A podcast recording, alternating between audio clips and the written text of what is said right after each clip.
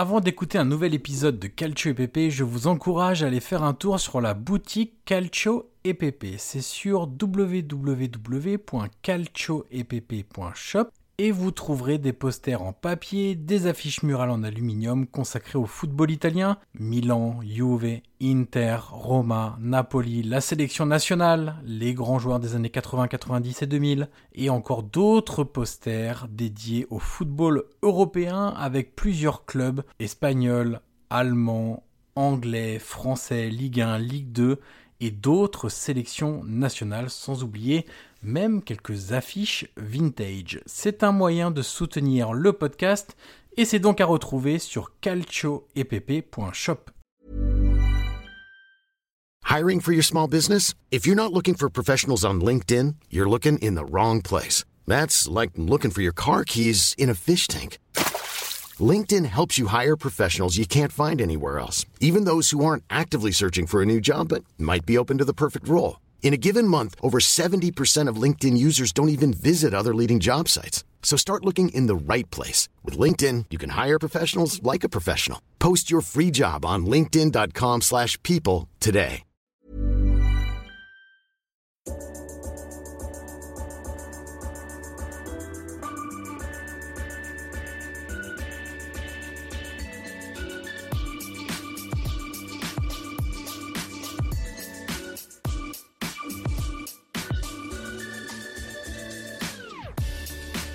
Ancora Totti, lo aspetta Materazzi, Totti si porta quasi in zona tiro, Totti si è liberato, pallonetto, Francesco! Totti! Un gol pazzesco, pazzesco per il 2-0. Cacà in percussione, cerca l'ingresso in area ancora, Cacà, davanti al portiere, Cacà, rete, rete, rete, rete, Cacà! Pallone che arriva, Trezeguet! Totti! Trezeguet! Pirlo, ancora Pirlo di tecco! Tiro! Gol!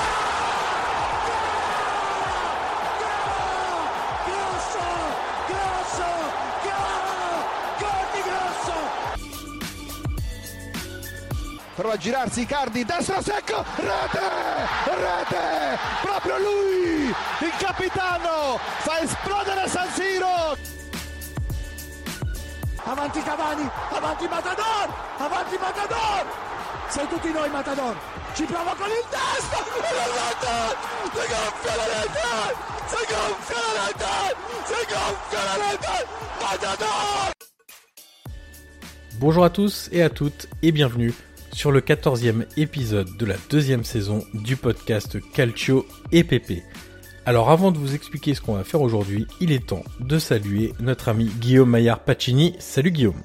Salut Johan et bonjour à tous les auditeurs et à toutes les auditrices. Alors aujourd'hui, le football n'a toujours pas repris en Italie, Guillaume. Ça c'est une constante des, des dernières semaines. Alors même si, voilà, on enregistre, on est un lundi matin, lundi 4 mai, même si pour le moment les entraînements individuels ont été autorisés dans les centres d'entraînement des clubs. On verra ce que ça va donner dans les semaines à venir parce qu'on on sait jamais. hein. Il, y a, vraiment des choses très compliquées entre le gouvernement, le ministre des Sports, le Premier ministre, les clubs, la fédération, la ligue. Bref, c'est un bazar pas possible. Donc, on a décidé de laisser ça de côté parce que franchement, ça change du, du jour au lendemain. On va se projeter un petit peu sur le mercato à venir cet été. Alors, je me suis dit que ce serait bien de faire un petit point sur les dossiers qu'on annonce très chauds pour les semaines à venir, car même si la crise sanitaire risque évidemment d'avoir des conséquences sur le marché des transferts, on imagine qu'il y aura quand même des beaux mouvements, euh, oui, des mouvements importants aussi. Cet été, peut-être pas autant que les autres années, mais il y aura quand même des choses qui vont se passer. On a donc listé, Guillaume, 10 dossiers majeurs que les clubs vont devoir gérer ou résoudre à partir du mois de juin. On imagine juin, ça peut être juillet, août, on ne sait pas encore non plus euh, quelles seront les dates du mercato. Guillaume, on entre dans le vif du sujet et on commence par un gardien qui fait beaucoup parler depuis très longtemps, depuis qu'il a commencé en fait, c'est simple. hein. Depuis qu'il a commencé, tous les étés on parle de son de son futur et de son avenir. C'est Gianluigi Donnarumma. Exactement, c'est c'est un sujet compliqué pour, euh, pour l'AC Milan pour une raison toute simple, c'est que son contrat expire dans un an, donc en 2021. Donc dans l'absolu, euh, on pourrait dire que que son prix, alors un peu à l'image de, Paul Pogba, mais évidemment que quand ton, ton contrat se, termine dans un an, euh, dans la logique, ton prêt quasiment diminué de moitié, euh, parce que pour un club intéressé, il suffit d'attendre une seule saison, même pas six mois, euh, janvier, pour le mettre sous contrat pour l'année prochaine. Donc euh, ça, c'est la première donnée euh, à mettre pour, pour Donnarumma. L'autre donnée, et ça on la connaît, c'est que son agent est Mino Raiola, et que pour négocier avec Mino Raiola, euh, c'est pas forcément simple. On sait que c'est du sport, ouais. Voilà, que que, que l'agent italo-néerlandais euh, a beaucoup de doutes, euh, avait déjà beaucoup de doutes sur le projet chinois de l'époque et avec le temps, honnêtement, le temps lui a donné raison. Et c'est vrai qu'aujourd'hui, avec le, le, départ de, de Zvonimir Boban, des, des, dirigeants du Milan et, et probablement celui de, Paolo Maldini, voilà, un départ n'est évidemment pas exclure, surtout euh, j'ai envie de te dire, Johan, c'est qu'on probablement, et, peu importe si la saison reprend, c'est que Milan ira difficilement euh, en Ligue des Champions et que Donnarumma, lui, a envie de la jouer. Euh, il a beau être très jeune, et c'est vrai que parfois on l'oublie parce qu'il a plus de 250 matchs en Serie A évidemment que, que Donnarumma à un moment a envie de, de, de se confronter à la C1 et voilà, au, à la grande compétition et à ces soirées européennes du, du mardi du mercredi qu'il ne connaît pas encore. Il a joué à Ligue Europa euh, l'année dernière avec Milan, c'est pas très bien passé, pas pour lui, mais plutôt pour son équipe. Et voilà, c'est certain qu'aujourd'hui, pour lui, c'est un moment décisif. Euh, pour Milan, euh, l'objectif euh, de ce qu'on sait, c'est que euh, ils veulent le prolonger avec un salaire moindre, parce qu'il touche actuellement 6 millions d'euros. Euh, 6 millions net. Hein. 6 millions net, évidemment. Euh, à l'époque, alors c'était l'époque du Milan euh, version chinoise, mais euh, façonné, Mirvelli avait tout fait pour le prolonger. C'était un combat de longue haleine. Au début, il y avait un communiqué officiel pour annoncer son départ. Ensuite, il y a eu une marche arrière parce que Donnarumma, lui, sa volonté, c'est celle de rester. C'est-à-dire que lui est vraiment amoureux de ce club. C'est un, il a toujours dit, c'est un un supporter du Milan.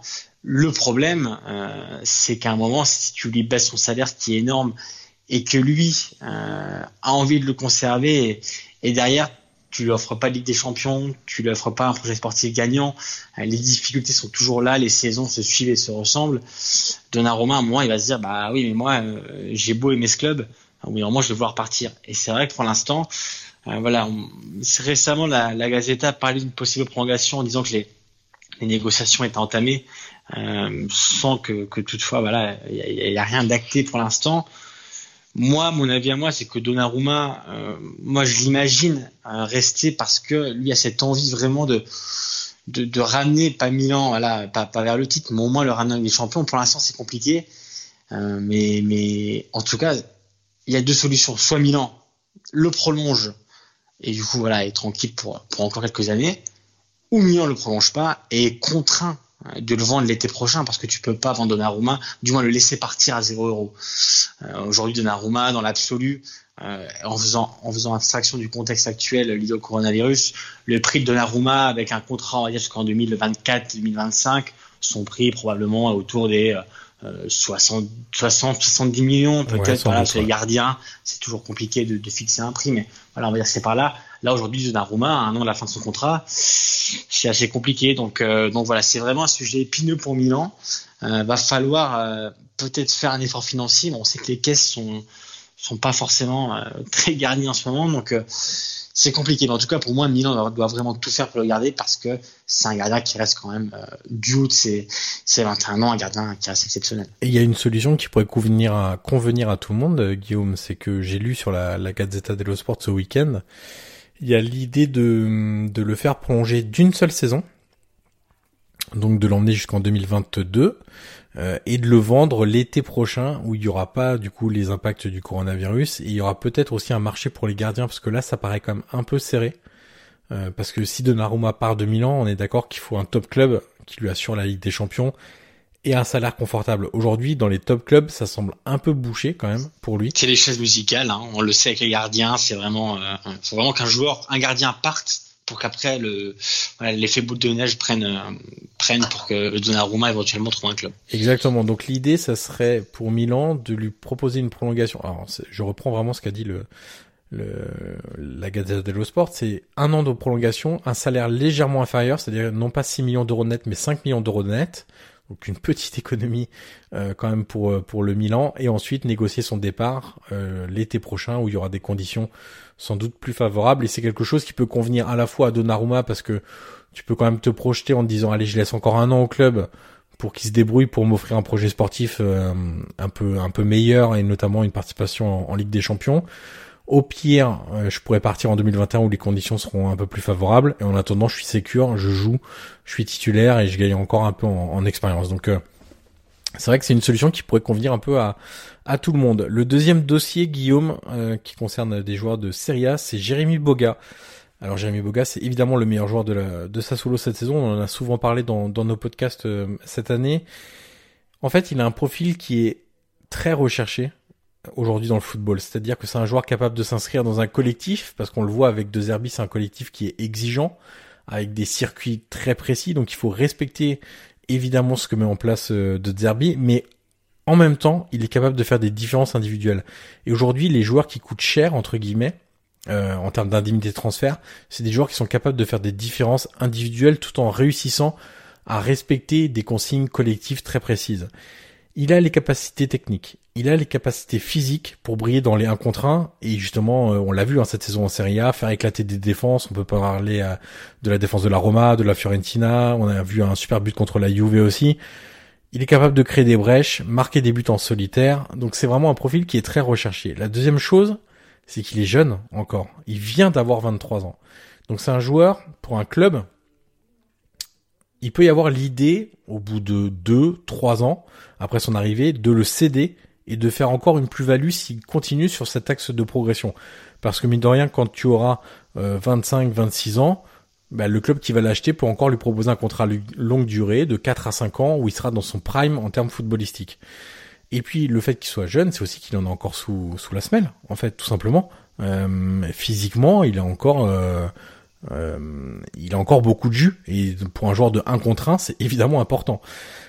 Alors la valeur, Guillaume, de, de Jérémy Boga, c'est toujours un peu difficile. Euh, on parle quand même globalement de 20 à 25 millions d'euros, je pense, euh, dans ces environs-là.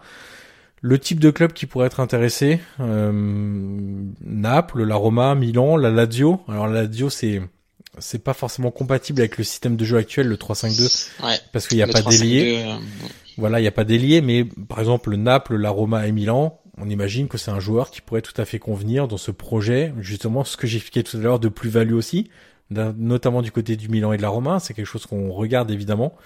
Euh, il y a quand même une chose à, préciser qui est importante, c'est qu'il a une clause de rachat, enfin c'est Chelsea pardon, qui a une clause de rachat euh, pour Jérémy Boga, parce qu'on sait qu'il vient de de Chelsea et qu'il est arrivé de Chelsea à, à Sassuolo. Donc voilà un peu le les données du, dossier Boga, c'est un joueur, Guillaume, qu'on a vu progresser, beaucoup progresser, cette saison qui est de plus en plus décisif, et évidemment, il a tapé dans l'œil de pas mal de, gros clubs.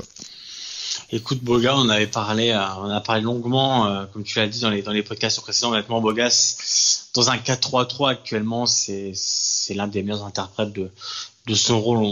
il sait quasiment tout faire pour son jeune âge. Il est encore très mature et, et sa, marge, sa de progression, pardon, est encore, est encore grande mais euh, voilà sa vitesse, euh, sa capacité à dribbler, euh, il a quasiment marqué des buts tous autant spectaculaires les uns que les autres cette saison. c'est vraiment un joueur qui ferait du bien à beaucoup de clubs.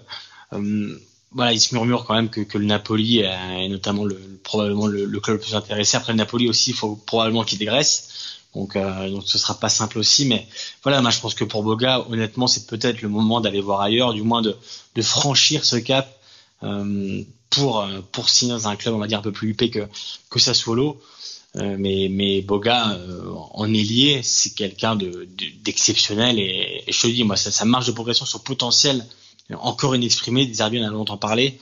voilà, moi le, le, seul petit défaut que je voulais trouver et voilà, il a beaucoup de qualités, mais c'est vrai que parfois sa capacité, euh, enfin son manque de capacité à, tu sais, euh, le dernier geste, euh, parfois il, oublie de faire la passe, ou alors il, quand il doit faire la passe, il la fait pas, quand il la fait. Voilà, c'est vraiment parfois dans le dernier geste, il pêche un peu de de, quelque chose, mais en tout cas pour moi, voilà, Boga c'est un des joueurs qui va animer le mercato et j'aimerais bien en tout cas, mais c'est la tendance actuelle, qui reste en Italie parce que parce que voilà c'est un joueur aussi qu'on a pris en affection.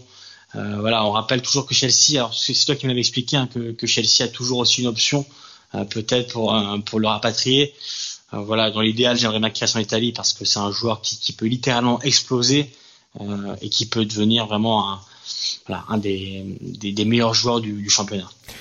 Troisième dossier, Guillaume, important cet été, et pas des moindres, Sandro Tonali. Alors, alors on va peut-être commencer d'ailleurs par euh, le truc le plus récent quand même. T'as vu un peu le, les lives Instagram de Totti? Oui, oui. Voilà, Totti qui s'est lancé dans une activité de scouting et d'agent et qui euh, veut tout faire pour le récupérer dans son écurie, tout simplement. Et il a surtout dit c'est le, le meilleur de tous à son poste. À son poste, exactement. Et venant de venant de Guillaume Passine, on s'en fout, mais venant de Francesco Totti, honnêtement, euh, c'est quand même autre chose. Donc, euh, donc voilà, c'est évidemment euh, à son retour on, on, en parle beaucoup aussi en France par rapport au PSG, parce que on sait que Leonardo, un peu à l'image à l'époque de, Marco Verratti qu'il avait été prendre à, à Pescara, mais voilà, son Rotonali, honnêtement, aujourd'hui, tout le monde le connaît, et pas qu'en Italie. Alors son contrat, la première chose qu'il faut dire, que ce contrat expire en 2021, le 3 juin 2021, que visiblement il y aurait quand même une option euh, pour le, prolonger pardon d'une saison supplémentaire. Donc, euh, donc voilà, ça permettrait aussi à, à Cellino, le, président de Brescia, de, de, dire, de recevoir la somme qu'il espère et, pas pour un joueur qui sera fin de contrat parce que honnêtement, Tonali aujourd'hui, hum, de ce que parlent les médias et de ce que dit Cellino, ce serait peut-être euh, aux alentours de 50 millions évidemment, avec le contexte, encore une fois, du, du coronavirus, euh, peut-être qu'il sera revu à la baisse, mais on parle quand même euh, d'un joueur très jeune qui a seulement 19 ans. Ouais, il va avoir 20 ans euh, voilà. au début mai. Ouais. C'est pour dire la, la marge de progression qu'il a, mais la première chose qu'on peut dire aussi, euh, c'est que sa première saison en Serie A est très réussie. Euh, c'est dans une équipe qui est dernière du championnat. Totalement. C'est-à-dire qu'avant l'interruption, euh, honnêtement, il marque d'ailleurs un, superbe but face au Genoa, un coup franc exceptionnel. Euh, mais voilà, Sandro Tonali, honnêtement, pour sa première saison en Serie A, euh, comme l'a dit Francesco Totti, et c'est pas moi qui le dis, fait partie des, des, meilleurs joueurs à son poste. Donc, au vu de son âge et au vu de, du son, de son niveau et de son potentiel, c'est évidemment un investissement qui, qui serait important pour un quelconque club mais c'est un investissement qui voilà qui serait qui serait rentable sur le long terme parce que son Tonali est, est vraiment un joueur déjà qui, qui est troublant par rapport à la ressemblance à, Andrea Pirlo euh, mais mais par rapport à son jeu et sa capacité d'interprétation du rôle du numéro 6 euh, ses longues ses longues passes sa vision euh, sa maîtrise le il a pour son jeune âge honnêtement il a une maturité sur le terrain qui est assez dingue. Et, honnêtement, je pense qu'on est tous euh, tous amoureux de son Tonali. Ouais, il a une vraie intelligence situationnelle euh, qui lui permet de se sortir de beaucoup de, de phases de jeu euh, avec ballon et sans ballon, euh, de lecture des, des, des trajectoires, de, de, de vision périphérique pour voir où se situent ses coéquipiers quand il a le ballon. C'est vraiment un joueur qui est très très intelligent, euh, vraiment, et, effectivement très très très très mûr pour son âge. Euh, au niveau des clubs intéressés, Guillaume, ça va être quand même très compliqué si on rêve, si on reste pardon sur cette base de de 50 millions d'euros. Euh, si on prend les clubs italiens, il n'y en aura pas 50 qui pourront aligner une telle somme. Euh, je sais que la Roma en rêve et en rêve depuis l'été dernier, mais à ces chiffres-là, ça sera impossible. Euh, un allié pourrait être au final Francesco Totti, si jamais il le récupère dans son écurie euh, sachant que Totti a expliqué notamment lors de ses fameux longs lives Instagram pendant la période de confinement qu'il aimerait bien faire un premier deal avec la Roma, euh, enfin que son premier deal se fasse avec la Roma. Ça pourrait être un allié, je pense mais qu'il pourrait le faire quand même avec, euh, même malgré le, les, les, petits, les petits problèmes qu'il y a avec avec Palota. Et, bah en fait, ça dépendra de, de plusieurs, enfin d'un facteur majeur, c'est est-ce que la Roma sera rachetée ou non. Oui. Si la Roma est rachetée, on peut imaginer qu'il y ait une signature importante, euh, un signal envoyé avec un jeune joueur italien qui reste en Italie. Ça pourrait être euh, quelque chose de très impactant, sachant que Celino, euh, évidemment, tu te rappelles, avait dit j'aimerais bien le vendre soit à la Roma, soit à Naples, club du Sud, etc. Comme étape avant éventuellement un club du Nord. mais, mais très honnêtement, je pense que Euh, il y a un club italien qui sera en avant sur tout le monde, c'est la Juve évidemment sur euh, sur ce Comme souvent. ouais voilà sur ce type de, de dossier à 50 millions d'euros. euh, euh, la Juve aura les arguments euh, à la fois économiques et sportifs pour le faire. Alors il faudra aussi dégraisser du côté de la Juve, on va en parler juste derrière. Mais mais voilà, l'Inter, le problème de l'Inter, c'est qu'ils peuvent avoir les moyens, mais c'est que c'est- bouché un peu au terrain. Enfin, je veux dire, c'est quand même bien occupé. Brozovic, Barella, Sensi. Ah, Il y a quand Eriksen, même, qui a il y a quand même du monde au milieu de terrain. Donc euh, Et comme tu disais, on va parler de la Juve, mais tu vois, hum, Pjanic, on sait que sa saison est pas simple. Euh, du moins, c'est l'une des moins bonnes euh, des, des dernières années.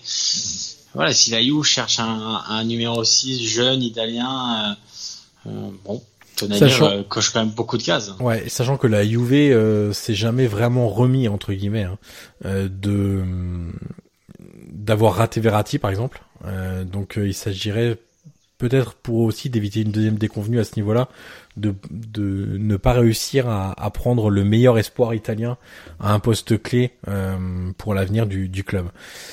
Guillaume, on parlait de donc de, de la Juve pour Tonali. Quatrième dossier, c'est la Juve. Et alors c'est pas un dossier qui concerne un seul joueur, c'est il va falloir gérer les indésirables de cette équipe. Alors on met Higuain. Voilà, on va mettre Higuain de côté. Guillaume, tu nous en parleras à la toute fin. Oui. Mais les autres indésirables de, de cette équipe, euh, alors euh, selon les, les infos des, des médias italiens, notamment de, de Sky, il y aurait De Chiglio, il y aurait Daniele Rugani, enfin j'ai envie de dire, parce que Rugani, le problème c'est que ça fait 5 ans qu'il doit jouer, que c'est l'avenir et que en fait sa carrière se, se limite à quelques matchs par saison en Serie A et c'est pas forcément les plus réussis. Et en même temps c'est normal parce que quand tu joues aussi peu, c'est difficile d'être euh, toujours très bon à l'instant T. Federico Bernardeschi, le grand espoir à 26 ans toujours. C'est la fameuse phrase de notre ami euh, Stanislas Tuchel.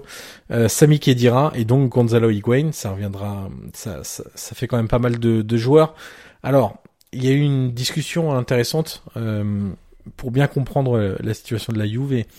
C'est Paratici, Guillaume à Sky Italia, donc c'était dimanche 3 mai, où Paratici a un peu parlé de la stratégie de de la Juve pour l'été prochain. Il a clairement laissé entendre que la Juve était en discussion avec plusieurs autres grands clubs européens pour des opérations euh, en commun, c'est-à-dire des échanges. Alors on sait que les échanges dans le foot, attention, c'est pas euh, j'échange tel joueur contre tel joueur. hein. C'est on fait un transfert de A vers B et un autre joueur de B vers A. Les deux clubs sont impliqués sur deux joueurs et notamment Guillaume, on avait beaucoup parlé, euh, c'était lors du mercato de janvier, d'un axe Juve PSG entre Mattia De Siglio et euh, Kurzawa. Alors c'était une raison purement économique, hein, parce que évidemment que la Juve ne gagnerait pas au change en prenant Kurzawa euh, pour des montants à peu près similaires, mais l'idée principale des échanges dans le foot, qui ne sont pas des vrais échanges, qui sont des doubles transferts, c'est simplement d'inscrire des plus-values au bilan comptable et rester dans les paramètres du fair play financier. C'est un espèce de, tu sais, en italien on utilise le, le mot de doping économique. Euh, c'est vraiment le cas. Euh, c'est pas forcément le côté le plus joyeux du football, hein, parce que c'est vraiment des, des choses purement comptables. Le plus sain. Ouais, ni les plus saines, exactement. Euh, mais voilà, donc euh, la Juve via Paratici a quand même expliqué qu'il fallait être créatif, il va falloir être créatif et avoir des idées euh, lors du prochain mercato estival. Et il a beaucoup parlé d'échanges ou de prêts de longue durée, donc deux ou trois ans, pour euh, tout simplement échelonner les, les paiements, puisque les clubs auront sans doute moins de de, liquidité. Euh, voilà, donc il y a, pas mal de joueurs dont il va falloir gérer l'avenir. Euh, on sait que ces cinq joueurs-là, donc Rogani, De Chilio, Bernardeschi, Kedira et Higuain, sont un peu sur le départ, voire beaucoup. On sait que la Juve aimerait faire de la place au niveau de de sa masse salariale avec ces cinq joueurs-là qui, au final, hormis Higuain qui a quand même pas mal joué cette cette année, euh, voilà, sont des remplaçants. hein. On parle pas de, de titulaires de la Juve c'est des joueurs qui ont des gros salaires, hein. Kedira c'est un gros salaire, Bernardeschi c'est un gros salaire, euh, donc attention Higuain évidemment. Donc attention, la Juve on parlait d'acheter Tonali, euh, oui c'est dans l'idée, c'est voilà, mais il va falloir surtout beaucoup dégraisser en amont pour pouvoir avoir des vraies ambitions sur le, sur le mercato euh, et recruter des joueurs dont le salaire sera inférieur. Par exemple, je te, je te prends un exemple tout bête, mais euh, on parle de milieu de terrain. Si la Juve réussit à se débarrasser de Kedira, euh, Tonali prendra moins cher en salaire qu'un Kedira. parce que c'est logique à ce moment-là de la carrière d'avoir un salaire inférieur. Donc la Juve ferait coup double, se débarrasser de joueurs qui libèrent de la masse salariale et recruter des joueurs qui n'auront pas un impact aussi important sur la masse salariale et pour essayer évidemment dans les coûts du, du fair play financier. Donc voilà un petit peu le. Ça va être agité hein, quand même ce mercato du côté de la Juve et Guillaume, hein, parce que on est encore sur les petites vaguelettes du tsunami Ronaldo. Hein. Ronaldo a coûté beaucoup d'argent, en coûte beaucoup chaque année avec son salaire euh, XXL, qui a plus de 30 millions d'euros, je crois, de mémoire, net. Hein. Euh, voilà, euh, important de préciser que c'est net. Euh, même s'il y a cette idée de la loi, je me rappelle plus du nom de la loi, qui est un peu comme le l'impatriation en France, qui permet de payer moins d'impôts pour les joueurs qui qui débarquent en Italie, les étrangers notamment, ou les Italiens qui reviennent de l'étranger.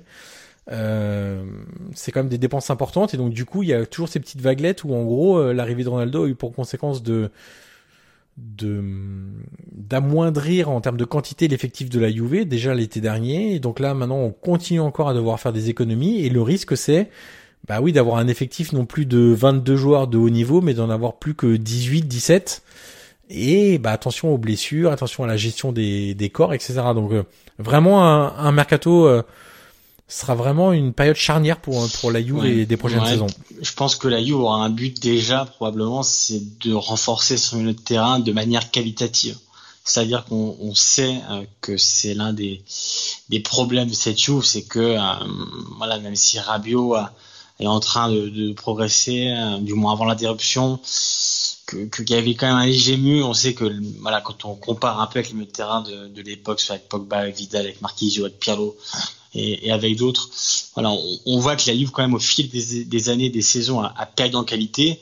Ensuite, euh, et on a longuement parlé dans ces podcasts et même dans l'avant-saison, le problème des latéraux. Hein, évidemment qu'il va falloir corriger euh, l'été prochain. Après, comme tu l'as dit, Paratici a parlé aussi d'un mercato style NBA, c'est-à-dire bon bah voilà échange, enfin, échange officiellement, comme tu comme tu le disais, un peu officieusement la, la donne un peu différente. En tout cas, la Juve, euh, voilà, beaucoup de chantiers. Euh, la saison, euh, alors on verra bien si ça se termine, mais n'a pas été simple. Euh, la première saison de Sarri. Il faudra voir aussi les, demandes de, l'entraîneur, qu'est-ce qu'il voudra, oui, quel poste il va renforcer. Qu'est-ce qu'on fait si, si on en parlera tout à l'heure, si Higuain s'en va. Voilà, il y a, plusieurs questions qui se posent. Euh, ça va pas être simple pour la Juve, il va falloir gérer un mercato important. Mais moi, je pense que la priorité, en tout cas, c'est latéraux parce que voilà, on a vu que c'était vraiment euh, l'un des problèmes majeurs cette saison et c'était pas très étonnant. Et une terrain quand même qui mérite d'avoir un peu plus de qualité euh, parce que voilà, pour moi, c'est vraiment le, le un des problèmes cette là c'est que euh, je te dis quand tu compares au fil des saisons, ça c'est dingue. Chaque année, euh, as l'impression que la qualité régresse au milieu. Et voilà, cet été, il va falloir vraiment. Alors, je sais pas si ce sera avec un certain Paul Pogba ou avec d'autres. Euh, ça paraît compliqué comme ça au vu des, des coûts de, cette opération, mais il va falloir renforcer euh, le milieu de terrain, le poste des latéraux, l'attaque euh, si des joueurs sont bons. Bon, voilà, il y a plusieurs chantiers qui s'annoncent et comme tu l'as dit, ça s'annonce un mercato pas forcément calme pour la Juve. On passe au cinquième dossier, Guillaume, qui concerne Sergei Milinkovic-Savic, avec des des petites infos toutes euh, toutes récentes aussi sur le joueur de la Lazio. Écoute, écoute rien d'officiel pour l'instant, mais mais selon Sky et, et selon plusieurs médias, euh, Sergei Milinkovic-Savic aurait prolongé euh, son contrat avec la Lazio jusqu'en 2024. Alors il y avait une mise à jour dans la foulée avec certaines sources qui disaient quand même que qu'il avait déjà prolongé euh, dès le début de saison. Donc, donc voilà, pour l'instant il n'y a rien d'officiel, mais du moins voilà, en disons qu'en en coulisses Milinkovic Savic aurait prolongé son contrat, ce qui est une bonne nouvelle évidemment pour la Lazio, pour ses supporters et pour pour pour Simone Inzaghi. Après, euh, on en parlait tout à l'heure un peu en, off.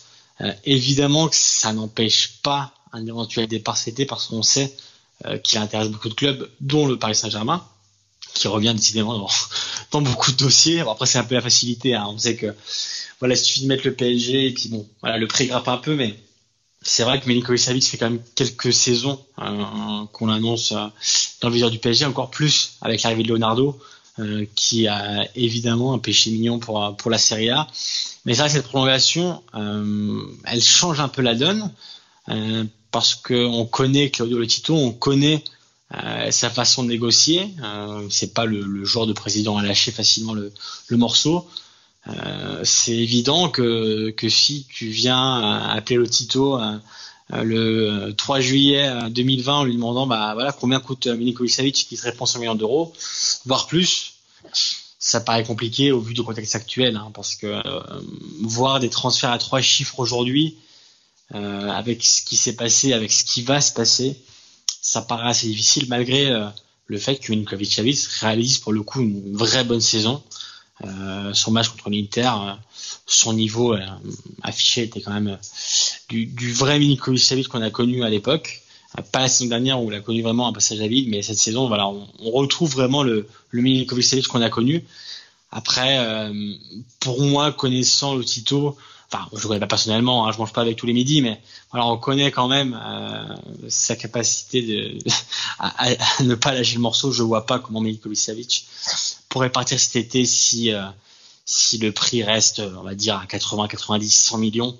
Euh, ce que je peux comprendre parce que ça reste un excellent joueur. Après, je pense qu'un club peut-être préférera mettre 100 millions d'euros sur un autre joueur que sur Milinkovic Savic. Et notamment sur un joueur qui aura des références européennes parce que c'est là où le le bas blesse entre guillemets du, du côté de Milinkovic Savic, c'est qu'on aimerait bien le voir en Ligue des Champions euh, et payer 100 millions d'euros pour un joueur qui n'a aucune référence en Europe aujourd'hui, ça paraît quand même un petit peu difficile. Hein. Il en aura peut-être l'année prochaine. Il en aura peut-être l'année prochaine, exactement. C'est pour ça que même si ça reste un dossier qui sera à suivre tout au long de, de, de l'été, un départ dans les conditions fixées par la Lazio, ça paraît quand même très peu probable. Et effectivement, avec une saison en Ligue des Champions, on verra peut-être euh, ce que ça donnera. Mais il faut, par exemple, on peut évoquer euh, à titre de comparaison, et ça vaut ce que ça vaut, mais un joueur comme Frankie de Jong, qui est très jeune, qui avait des références quand même en Ligue des Champions avec une, une campagne exceptionnelle, est parti pour 85 millions d'euros à peu près. Donc euh, il faut il faudra voir aussi ce que donnera euh, euh, l'évaluation de la Lazio et si, le Tito reste bloqué sur ces 100 millions d'euros, effectivement ça paraît quand même un peu un peu compliqué.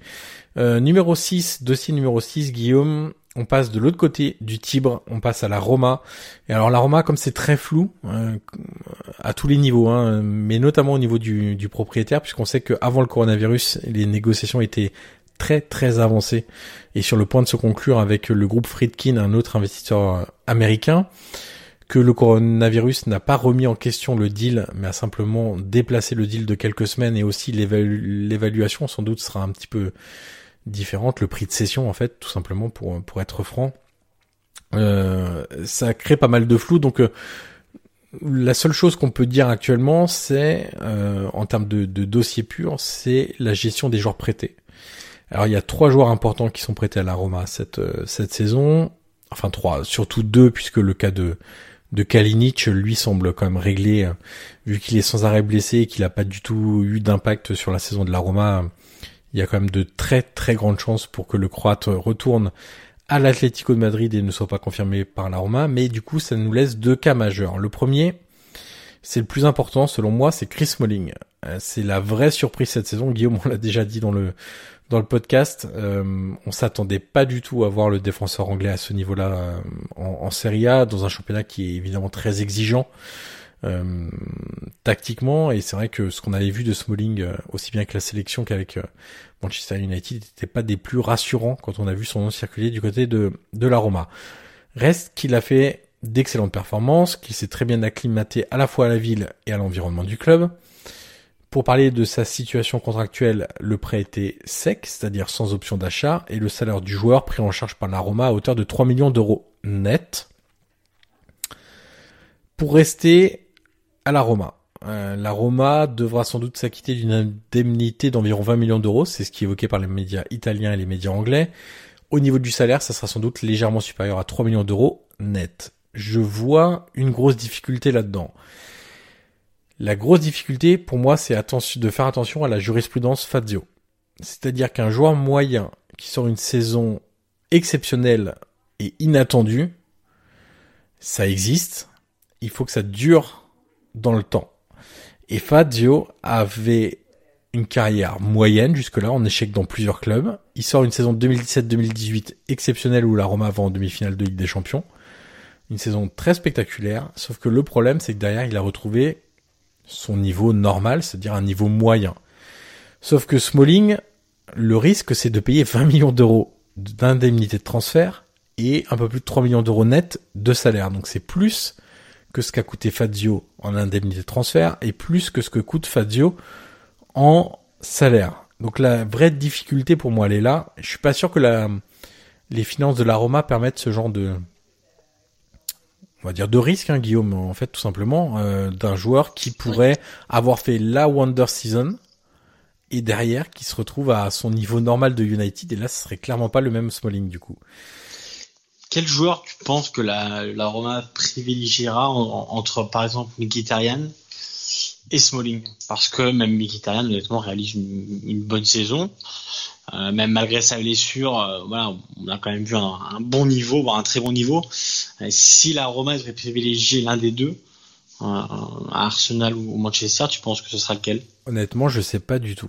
et c'est vrai que Mkhitaryan, c'est le deuxième joueur le, deuxième cas majeur entre guillemets du, du club.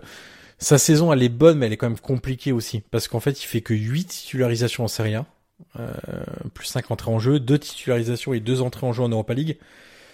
Alors le bilan chiffré il est bon, 6 buts et 4 passes décisives, c'est correct. Enfin c'est même plus que correct, c'est un bon bilan. Le problème c'est que un tiers de ce bilan c'est contre Lecce en aller-retour. Donc déjà il y a un... faut quand même prendre note de ça. Et le problème, c'est que les chiffres aussi euh, derrière, c'est que la Roma va devoir payer une indemnité aux alentours de 15 millions d'euros pour le confirmer, avec un salaire là aussi supérieur à 3 millions d'euros net. Les performances sont certes globalement bonnes quand il joue, mais le problème c'est qu'il joue pas assez. Et on sait qu'à la Roma, des joueurs blessés, euh, il faudrait éviter d'en accumuler trop parce qu'il y en a déjà beaucoup. Euh, est-ce que tu es aujourd'hui en situation de prendre deux risques aussi importants euh, financier, de risque financier, j'en suis pas certain.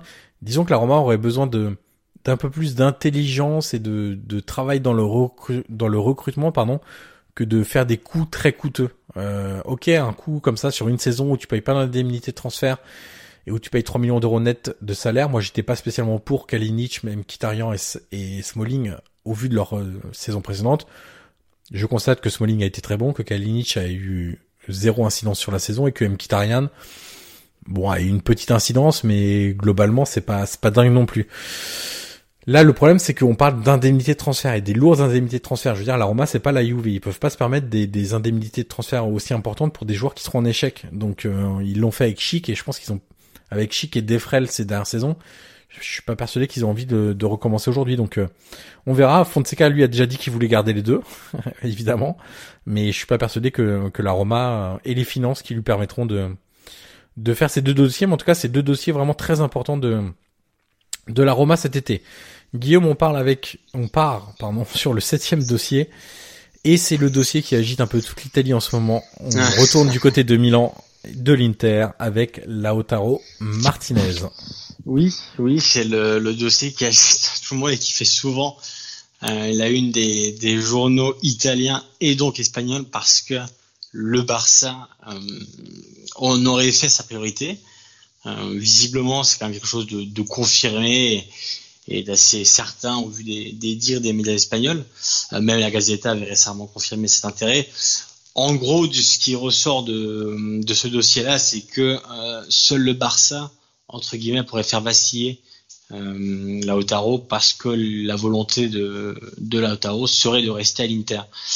Après, si le Barça euh, devient plus concret dans ses démarches, euh, peut-être que, que Lautaro demandera à partir. C'est là que je joue à peu près le dossier. C'est-à-dire que Javier Zanetti a été très clair, euh, Marotta aussi, en disant si un joueur veut partir, il vient nous voir, il nous demande officiellement son départ et après, on étudie, on regarde, on voit si une offre convient, et après, éventuellement, on envisage un départ et remplacer le joueur.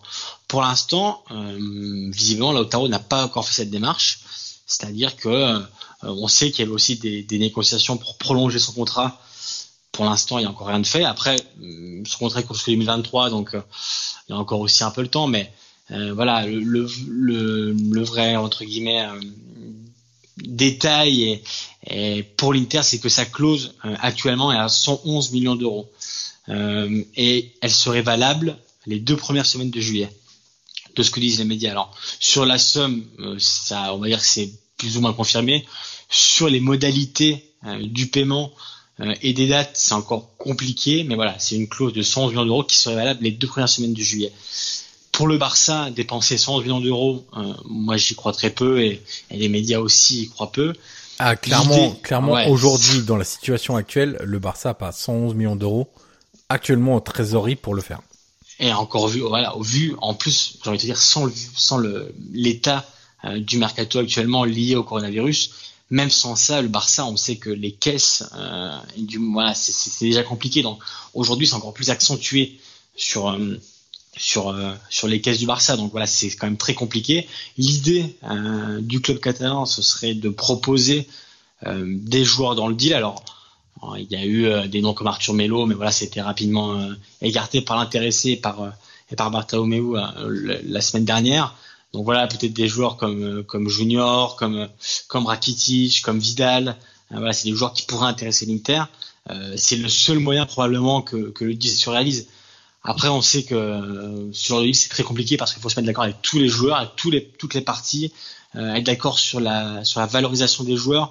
Donc voilà, c'est un dossier très complexe. Euh, la seule chose qui paraît certaine, c'est vraiment que le Barça le veut. Euh, ça, c'est la chose qui est sûre à 99,9%, comme disait Galliani à l'époque. Donc, euh, donc voilà, mais c'est vrai que euh, de ce qui ressort, c'est que Lautaro, pour l'instant, a pas manifesté euh, une volonté de partir très claire. il doit être encore aussi en période de réflexion parce que actuellement, le mercato, c'est quand même pas la priorité parce qu'on ne sait pas si elle s'en va reprendre. Il y a quand même plein de choses qui passent avant. Euh, mais les négociations, en tout cas pour une prolongation, bah, traînent un peu. Il n'y a pas d'officialisation. Euh, la clause est toujours là. Euh, après, euh, avant tout ça, on disait que 111 millions d'euros, bon bah c'était pas beaucoup. Euh, alors ça peut paraître aussi indécent, mais ça quand on y repense comme ça avec le recul, mais beaucoup de médias disaient oui mais 111 millions d'euros pour Lautaro, au vu de la saison qu'il réalise, c'est pas beaucoup. Aujourd'hui, honnêtement, on parle du Barça, mais quel club pourrait dépenser 111 millions d'euros pour un joueur? Ça paraît quand même très compliqué. Donc à part un deal euh, comme, je disais avec échange ou avec euh, avec ajout de joueurs, peut-être que ce serait possible. Mais du moment que Lautaro ne, ne toquera pas au Marotta en disant bah voilà j'ai décidé de partir, l'Inter euh, bougera difficilement euh, dans le sens d'un départ parce que Lautaro réalise une très bonne saison avec un petit coup de moins bien ces derniers mois avant l'interruption. Mais pour l'instant, malgré les nombreuses, nombreuses, nombreuses rumeurs, Lautaro Inter, ça bouge pas beaucoup. Après, je te dis, si demain Lautaro décide d'aller voir Marotta, peut-être que la donne va changer. Et Lautaro Martinez, ce qu'on peut dire, c'est que ça fait partie des trois transferts cet été qui sont évoqués à une somme d'environ 100 millions d'euros. Le premier, on en a parlé tout à l'heure, euh, c'est Milinkovic Savic. Le deuxième, c'est Lautaro Martinez. Et le troisième serait un transfert entrant pour le coup, qui vient de l'étranger. T'en as parlé juste avant, c'est Paul Pogba. Voilà, c'est les trois gros transferts qui sont imaginés, pour le moment ça reste que imaginé ou négocié euh, avec des, des, clubs italiens cet été. Euh, ce qu'il faut dire aussi sur Lautaro Martinez, c'est que sa valeur, elle est aussi liée alors, à tout ce que tu as dit, ses performances, etc. Euh, son contrat qui est encore assez long, mais aussi à son âge. Il a que 22 ans. Euh, Et donc forcément, c'est aussi une donnée, on va dire, importante qui rentre en, en ligne de compte. Euh, voilà pour le dossier Lautaro. Alors on a Après, vu. on n'a pas parlé de Lionel Messi, c'est vrai qu'on oui, on parle aussi par rapport au fait qu'il soit argentin, que lui aurait validé cette arrivée et que euh, la, la, perspective de jouer avec Messi pourrait aussi convaincre Lautaro euh, de signer au Mars. C'est un, un, gros détail, mais bon, ça pourrait jouer aussi. Euh, on a entendu parler aussi d'un échange qui n'en est pas un, je répète, avec euh, Griezmann. Euh... Tiens, toi, si je te dis aujourd'hui, on fait un échange on fait Fantacal sur un deux minutes. Euh, si je te dis, euh, tiens, euh, on fait un échange avec des sommes à peu près équivalentes entre Lautaro et Griezmann, est-ce que si t'es dans l'Inter et que tu dois conclure ou pas conclure le deal, est-ce que tu fais? C'est compliqué parce que, enfin, la perspective, enfin, la progression, la marque progression de Lautaro me paraît tellement encore importante et moi, honnêtement, après Griezmann est champion du monde, ça reste c'est pas simple. Mais après, euh, alors je sais que je vais me faire taper sur les doigts par, par mes collègues d'Eurosport parce qu'ils n'avaient pas du tout apprécié, apprécié cette rumeur euh, mettant en cause un champion du monde et, et Lautaro Martinez. Moi, comme ça, aujourd'hui, euh, probablement je garderai Lautaro. Mais euh, je, sais pas. C'est pas évident. Honnêtement, c'est compliqué. C'est pas évident parce que Griezmann est un joueur exceptionnel. Hein. Mais Griezmann a 29 ans, il arrive dans, dans la trentaine euh, l'année prochaine. C'est pour ça. Euh, Lautaro, tu l'as dit, a 22 ans. Exactement, il aura 23 ans euh, dans mois. Voilà. Et, et, au vu de sa saison, euh, moi, moi, ce match contre le Barça, euh, au retour, ça a été époustouflant. Donc, à 22 ans, faire des matchs comme ça sur la scène européenne. Tout à l'heure, on parlait de Milinkovic-Savic, qui n'a pas encore disputé un match des champions. Lautaro a quand même prouvé qu'il avait le niveau. Hein, pour jouer avec des champions cette année, il a littéralement explosé. Euh, voilà, Griezmann, comme tu l'as dit, à 29 ans, ça reste un joueur exceptionnel, mais si je devais garder un joueur aujourd'hui, Lautaro quand même, euh, son association avec, avec Lukaku, euh, voilà. Mais c'est vrai que c'est un truc qui est quand même très complexe. C'est du, comme tu l'as dit, c'est du fantacalcio, donc ça reste, ça reste, compliqué. Huitième dossier, Guillaume, c'est Driss Mertens. Alors lui, c'est un dossier un peu particulier puisqu'il arrive en fin de contrat, là dans quelques mois. Maintenant, c'est dans, dans, moins de deux mois, ouais, un mois et demi maintenant. Euh, avec Naples, il a toujours pas prolongé. On sait que les discussions se poursuivent depuis de longs mois avec De Laurentiis et les représentants de, de Dries Mertens. Alors honnêtement, il fait partie quand même des, des, joueurs les plus bankable en fin de contrat cet été, et donc logiquement, il y a pas mal de clubs qui sont intéressés par euh, le profil de Dries Mertens. Ok, il a un âge euh, avancé, il a une bonne trentaine maintenant, je crois que de mémoire il doit avoir 32 ans, Dries Mertens, donc effectivement c'est pas un joueur pour euh, pour l'avenir, on va dire ça comme ça. Il va avoir 33 ans là en, en mai d'ailleurs, donc le 6 mai, donc c'est dans deux jours. Il aura 33 ans. Donc évidemment que c'est pas un joueur pour lequel tu vas dépenser énormément d'argent, mais pour le coup il est en fin de contrat.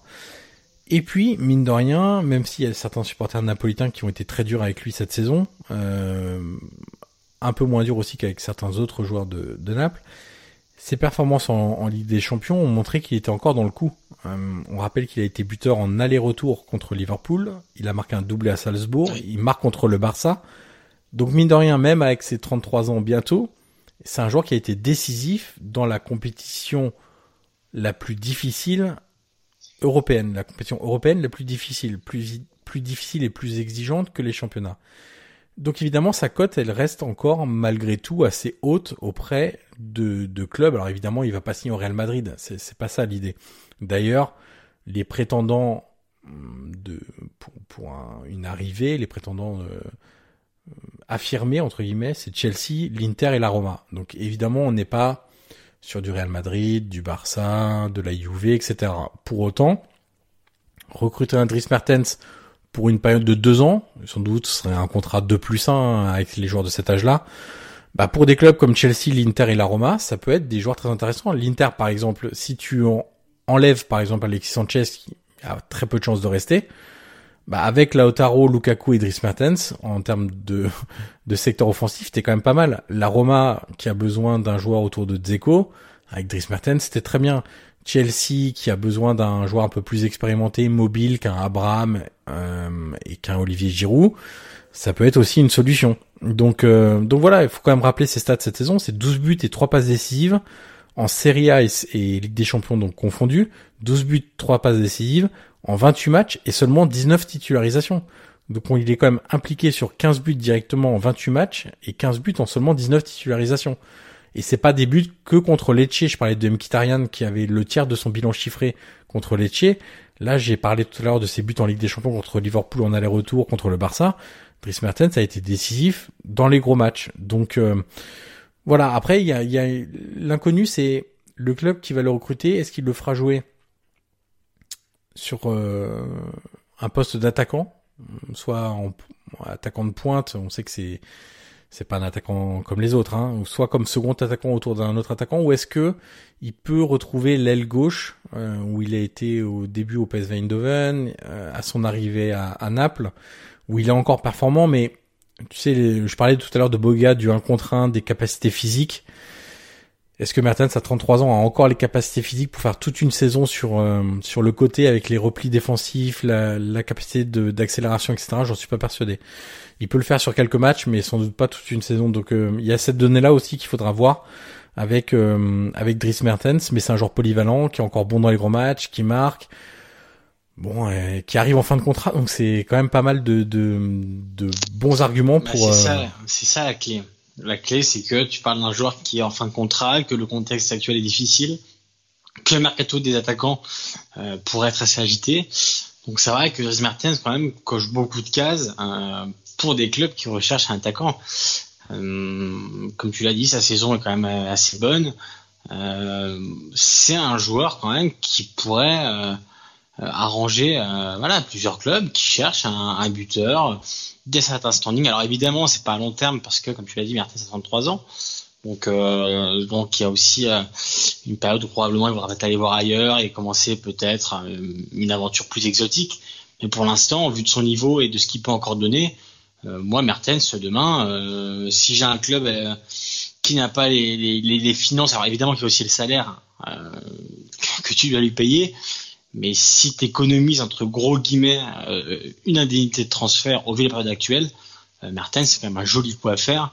Et, euh, et au-delà des frontières italiennes, c'est clair que voilà, il pourrait aussi. je dis moi, si j'étais un club aujourd'hui, si j'avais un club avec des finances, mm, disons à, la limite, voilà, Mertens c'est quand même pas mal, même si son salaire est important.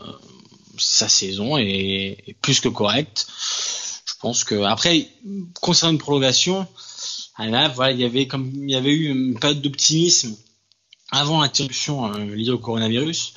Aujourd'hui, on en parle un peu moins. Euh, donc, euh, donc voilà, ça reste un dossier quand même épineux et en tout cas, c'est certain que Martin c'est un joueur qui va aussi un peu euh, animer le mercato parce que le, Napoli devra prendre une décision euh, avant la fin de son contrat. Hein. Une fois le, contrat expiré, mais avec Martinez qui est libre de s'engager où il veut, là, ça paraîtrait quand même compliqué de, de l'imaginer encore à Naples. On passe à notre avant-dernier dossier, Guillaume. On reste sur les attaquants et on va donc parler, on, on l'a évoqué un petit peu plus tôt dans ce podcast, du Pipita de Gonzalo Higuain. Exactement. Alors revenu euh, un peu à la surprise générale euh, l'été dernier de, de, Chelsea, on va dire qu'il a un peu suivi Sarri qui est qui est son, son mentor ou du moins l'entraîneur qui, qui le recrute à peu près partout. Hein. Il a eu à Naples, ensuite euh, il, a, il a eu Chelsea, il a eu la Juve. Donc, euh, voilà, c'est ça reste un, un binôme qui s'est reformé euh, à la Juve. Sa saison euh, est correcte. voilà, elle est pas non plus flamboyante, mais disons qu'elle est correcte. 8 buts et 8 passes décisives en, 34 matchs. Elle avait mieux démarré qu'elle ne s'est achevée pour le moment.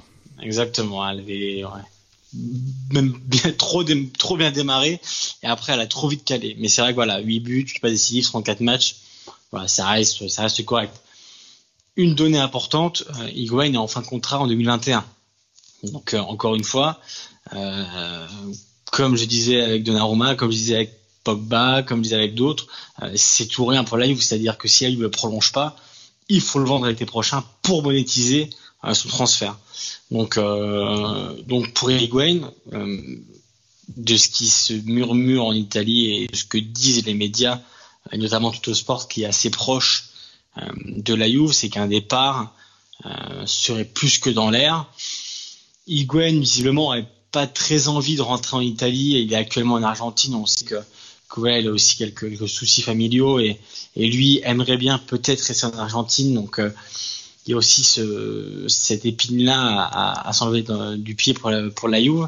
Mais en tout cas, voilà, c'est un dossier qui est très complexe. Mais euh, mon avis à moi, c'est que euh, probablement l'histoire euh, est terminée entre Higuain et la Juve. Voilà, je pense qu'il avait tout ce qu'il pouvait à la Juve. Il a eu ce départ à Milan qui s'est très mal passé parce que Higuain n'avait pas du tout apprécié la manière dont, la Juve l'avait, l'avait vendu et dans son histoire c'est terminé. Il a été à Chelsea, ça n'est pas non plus la folie. Il est revenu à la Juve après avec un sentiment de revanche euh, pour euh, pour regagner ce qu'il avait perdu et pour montrer à la Juve qu'il avait encore le niveau euh, pour jouer à la Juve. Il marque le but contre l'Inter par exemple dans, le choc du, du match aller à, à San Siro. Voilà après tu l'as dit c'était un peu plus calme, mais en tout cas voilà tout laisse à penser quand même que l'histoire entre Higuain va se terminer. Après, où il pourrait rebondir, probablement peut-être euh, en Argentine ou, ou dans un club, on va dire, un peu plus, euh, voilà, pas européen, parce que Higuain aussi, euh, à son âge, euh, ça va être compliqué, il a 32 ans, donc ça va être compliqué peut-être pour retrouver un club européen. Euh, moi, je pense qu'il le voir rebondir peut-être en Argentine pour rester proche de ses familles, ça pourrait être le bon compromis mais le revoir à la Juve une saison de plus je pense que la Juve veut s'en séparer. Higuain peut-être pas très très chaud de, de rester à la Juve. Donc voilà, c'est un mariage quand même qui qui semble doucement aller vers vers le divorce. Alors il y a quand même une difficulté, moi, je, je trouve, c'est que la Juve est pas en position de force. Euh, parce qu'en fait, plusieurs données. Higuain va avoir 33 ans en fin d'année, en décembre 2020. Euh, et il lui reste un contrat donc jusqu'en 2021. Il faut savoir quand même qu'il touche 7,5 millions d'euros net par an avec son contrat à la Juve. Euh, tu as parlé de son sentiment de revanche tout à l'heure et du fait qu'il n'ait pas trop apprécié euh, comment ça s'était passé avec son son départ, son prêt à Milan. Euh, je suis pas persuadé qu'aujourd'hui Higuain soit dans une position où il a envie de faire des cadeaux à la Juve. Euh, qui aujourd'hui a 33 ans, sachant qu'il jouera toujours un petit peu, euh, est prêt à s'asseoir sur une dernière année de contrat à 7,5 millions d'euros net, sachant que avec son âge et avec ses récentes performances, il retrouvera jamais un club de ce que tu as dit, euh, de la stature et de l'envergure de, de la Juve. Donc, il pourrait très bien décider d'aller au bout de ce contrat quitte à tant pis les six derniers mois par exemple à être sur le banc, à jamais jouer, à être écarté un peu comme Mandzukic euh, avait eu droit à ce, traitement de faveur, et puis après repartir pour un dernier contrat d'un, deux ans en Argentine tranquillement. Euh, voilà, ça, peut être aussi une option pour Higuain de se dire attends j'ai un contrat XXL, je retrouverai jamais ça, dernière année de, de mon contrat avec la Juve je me bats, euh, je, suis pro, j'essaye de jouer, je vais jouer quelques quelques bouts de match, etc. Et puis derrière, bah, je ferai encore un ou deux ans en Argentine à des chiffres beaucoup plus bas pour le coup, parce qu'aucun club argentin peut, peut payer un salaire de, de ce type-là. Mais ça peut être aussi une option. Et la Juve, pour moi, elle a pas les cartes en main. Enfin, elle a, elle a les cartes en main, mais elle a pas le l'atout en fait. Si tu veux, elle est pas, euh, elle est pas en position de force. Tu sais que l'année dernière, ce qui s'était passé, c'est que lui, euh, plus que la Juve qui a voulu le voir, le voir rester, c'est lui qui surtout qui a dit moi je pars pas. Et il avait fait le, comme tu as dit, le forcing pour rester. Ça a posé problème, euh, bah parce que la Juve, elle, euh, voilà, et d'ailleurs c'est pour ça qu'elle avait essayé de vendre. Alors c'est dans, dans un contexte un peu différent, mais pour l'Odibala, parce que la Juve a besoin aussi de, de renflouer ses caisses. Higuain n'avait pas voulu partir. Donc, donc oui, c'est aussi possible qu'Higuain dise bah non, moi je bouge pas, j'ai pas envie. Et de toute façon, j'ai envie de te dire, si un joueur a un contrat, euh, libre à lui aussi de, de, rester. Hein. Après, voilà, il y a aussi plusieurs moyens de pression d'un club sur un joueur. Après, ça, ça ressemble pas beaucoup à la Juve et, j'imagine mal Higuain euh, voilà, mis de côté. Ou, euh, mais c'est vrai que c'est un dossier, comme, comme je l'ai dit, qui, qui est épineux, que la Juve doit gérer. Et bah, c'est sûr que le, le salaire qu'il a, pour le retrouver ailleurs, honnêtement, à son âge, ça paraît assez assez compliqué. Donc euh, on disait tout à l'heure que la Juve va avoir un été assez agité. Euh, bah voilà, avec le dossier Higuain déjà à gérer, ça va être euh, ça va être un été assez, assez chaud pour la Juve. Alors on parlait d'un joueur de, bientôt 33 ans, on va parler d'un joueur de bientôt 23 ans, comme dernier dossier, notre dixième dossier mercato de, de l'été à suivre. C'est Federico Chiesa. Alors évidemment, il aurait pu partir l'été dernier, il aurait aimé rejoindre un plus grand club, mais finalement, Rocco Comiso, qui a racheté le club et qui est un propriétaire avec des moyens, euh, avait réussi à le convaincre de rester. Le problème, le vrai problème, c'est que la Fiorentina est une nouvelle fois déçue cette saison, malgré des investissements, parce qu'on pouvait encore trouver quelques excuses les saisons précédentes en disant bon, ok, c'est la deuxième division de, de la Serie A, c'est-à-dire que derrière les 5-6 gros, euh, il y, a un autre championnat. Euh, économiquement notamment, et donc ils n'ont pas fait beaucoup de recrutement. Là, si on parle des investissements de l'été dernier, il y a quand même Lirola, Coutronnet cet hiver, Badelj, Pulgar, Duncan, Franck Ribéry. Donc Rocco Comiso a mis des moyens, et le fait est que actuellement, avant une éventuelle reprise, précisons, ils sont 13e en championnat. Et honnêtement, c'est indigne de la qualité de l'effectif de la Fiorentina, qui a changé d'entraîneur aussi. Mais vraiment de voir un effectif comme ça, 13e du championnat, c'est vraiment catastrophique. Donc Federico Chiesa, il a une grosse valeur marchande. C'est aussi un enjeu pour Comiso, le nouveau propriétaire, parce que tu réussis à le garder encore une saison, tu dis la Fiorentina a sans doute un projet intéressant pour que Chiesa, qui est courtisé, reste une année de plus, et c'est, allez, on va dire, un témoin des ambitions du propriétaire de la Fiorentina. Le deuxième enjeu, c'est que en cas de départ, il ne faut surtout surtout pas le vendre à la Juve. Parce que on sait que les tifosi florentins ont déjà vécu le départ de Baggio de la Fiorentina à la Juve. Ils ont ensuite vécu le départ de Bernardeschi, qui est un chouchou de Florence, à la Juve. Si derrière, il y a le départ de Chiesa aussi également, alors Chiesa, fils d'Enrico, qui a aussi joué à Florence, très attaché à Florence, etc., part aussi du côté de la Juve, ça va être vraiment un drame. Et en termes d'image pour Comiso, seulement après un, an après son arrivée, ça serait vraiment catastrophique, je pense. Donc il y a deux enjeux vraiment très importants pour le nouveau propriétaire. Et derrière ça, il y a aussi la volonté de Chiesa. Chiesa, il va avoir 23 ans, je l'ai expliqué. Il a besoin de jouer à un plus haut niveau. Il a besoin de jouer aussi peut-être la Coupe d'Europe. On parlait de Donnarumma tout à l'heure. Bah, Chiesa, il va être temps aussi de, jouer la Coupe d'Europe. Il faut aussi jouer pour gagner, développer un peu la mentalité de, de ce genre-là, d'être plus exigeant, d'être mieux entouré. Ça risque d'être un dossier encore une fois complexe parce que il a une valeur marchande. Allez, Guillaume, c'est quoi? C'est 60, 70 millions? 5, on va dire entre 50, prenons large, entre 50 et 70 millions d'euros. Dans ces eaux-là, ça dépend pré-coronavirus ou post-coronavirus aussi. Euh, le club le plus intéressé de ce qu'on entend de ces derniers mois, c'est la Juve, et donc c'est pas forcément euh, une bonne nouvelle pour les tifosi florentins. Le deuxième club très intéressé, c'est l'Inter, Guillaume. Euh, dans l'idée aussi Très de voilà exactement. Donc euh, dans l'idée de d'avoir un troisième homme fort en attaque avec Lotaro et, et Lukaku puisque Alexis Sanchez n'a pas forcément donné euh, satisfaction.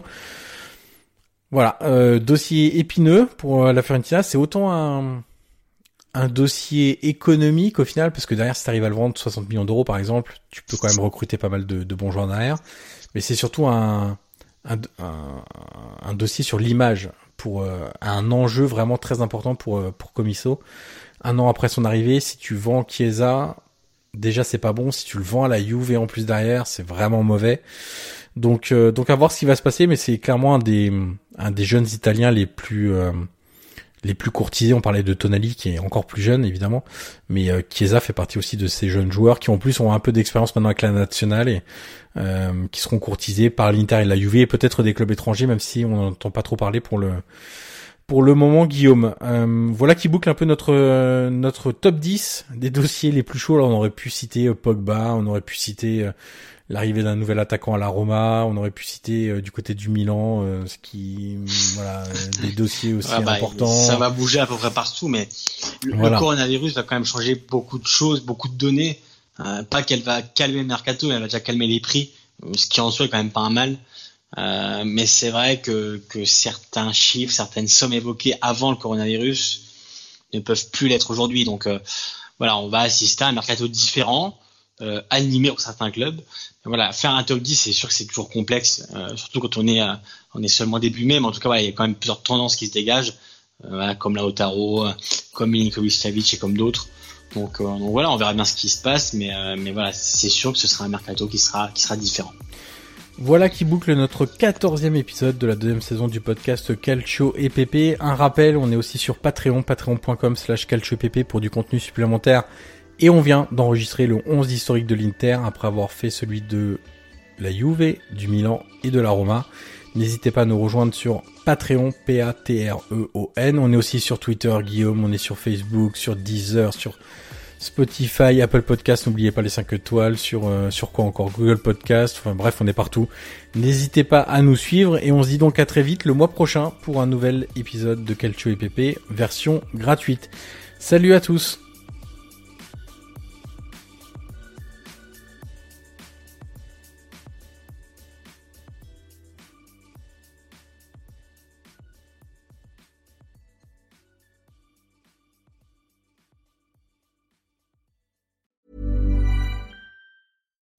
When you make decisions for your company, you look for the no-brainers. If you have a lot of mailing to do, stamps.com is the ultimate no-brainer. Use the stamps.com mobile app to mail everything you need to keep your business running with up to 89% off USPS and UPS. Make the same no-brainer decision as over 1 million other businesses with stamps.com. Use code PROGRAM for a special offer. That's stamps.com, code PROGRAM.